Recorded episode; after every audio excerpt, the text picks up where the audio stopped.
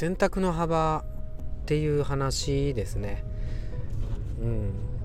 結論的には行き着く先は死っていう。まあちょっとどぎつい結論なんですけど。はい。これもねさえちさんのね、うん、放送を聞いて思ってたことですね。選択の幅って絶対持つべきなんですよ。でさえちさんがおっしゃる通り選択の幅がどんどん少なくなっていくとそれはもうこれしかないみたいな、うん、追い詰められた状態。ストレスですよね。うん。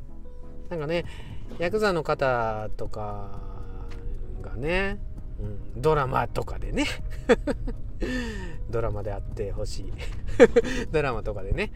あの相手を追い詰める時にね、うん、あたかもそれしかないような風に思わせてそれを選択させるっていう。その時の相手のストレスタリアね半端ないでしょ、うん、もう脱ぐしかないみたいなね。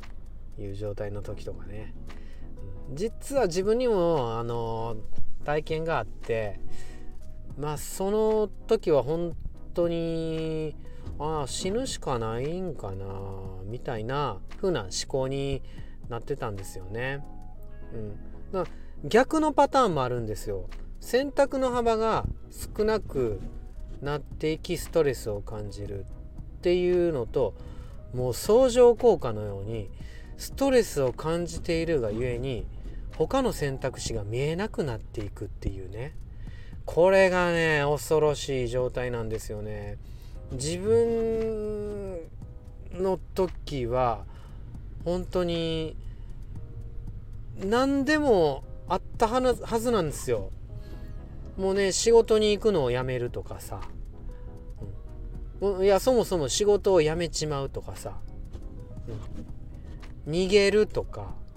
もしくは訴えて戦うとか、うん、ね他の自分の中学高校の時の友達なんかみんなすげえことになってんねんからその友達らに相談してでね法律の方面でも何でも、うん、テレビ局でも何でもいいですよね。その力を借りてそっから戦っていくとかいろんな方法があったのにもうその何もかもがあ当然ね家族に助けを求めるとかそんなんもねいや本当に近くにいてくれたのに見えなくなってくるんですよね。じゃあなんか通勤してる？車の中で。あこれ右にちょっと来たら対向車とぶつかれるかなとか。通勤途中にダムがあったんですよ。あそこに突っ込んだらもう終われるかなとか。もうそんな思考になってもう他のね選択肢がどんどんどんどん見えなくなってもうその先はあこの高いところから落ちるしかないかなっていうふうに追い詰められるんですよね。うん、ってなるともう自分で自分を殺していくことしか見えなくなっちゃって人生をリセットしたくなっちゃってってそれがね極致だったかな。本当に。うん。だからそんな時にやっぱり助けてくれたのがもう周りの人だったり、うん、してそこでね強引にね自分にね選択肢をねいろんな選択肢をうん見せてくれてそっちに蹴り飛ばしてくれたっていう感じですね。うん。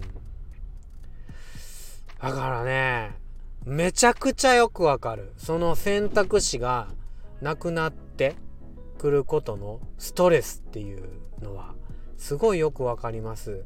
うん、でまあねこれもね本当になんかじっぱ人からげっていうかもう強引にね言い切れないんですけどその人その人のねパターンがあるからだからまああれなんですけどやっぱりなんか想像力とか働かせることができるんやったら うんどんな場合でもいろんな選択肢を、うん、考えるっていうことかな。で持っておくっていう。選ばなくてもいいんですよね別に。でもその可能性を持っとくっていうかなんだったら俺いつだって仕事辞められるよみたいな。仕事辞めてたって生きていけんもんねとか。うん。他の仕事に移ることなんてねへでもないよって、うん、そういうようなね、うん、選択肢持ってれば ねちょっとでもねなんて一番の極地のところは避けな避けねばならぬので絶対もうパワハラだろうがセクハラだろうが食ハラだろうがもうそこで追い詰められてるようなことであれば絶対他の選択肢を用意しまくって、うん、いつでも選べるよっていう状況を作っとくとちょっと心に余裕が出てくるかな。少なくとも何て言う最終的なあの死っていうところを選ばなくても良くなると思いますよね。うん。ね。サイチさんのなんか食ハラのところはあのね逃げられないんですよね。それで断れないんですよね。どうするかなでもサイチさんは仕事のことをゲーム感覚でねやれることが得意っておっしゃってたから、うん、これはでもサイチさんとね話してみないと分かんないけどサイチさんがその食ハラに対抗する手段をゲーム感覚にしてみるっていうのはありかもしんないなってね。思いますね。うん。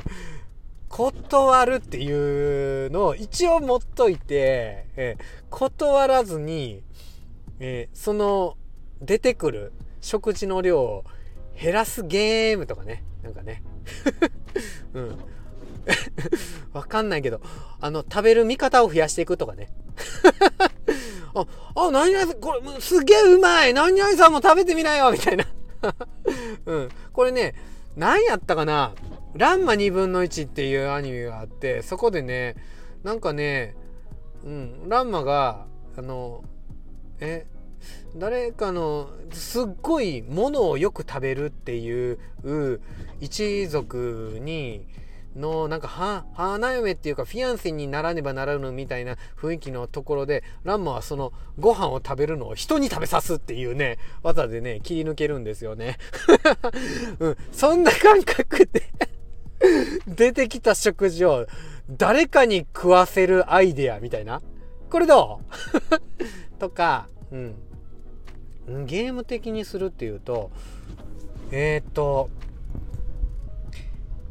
うんもうね修行 修行にしちゃう。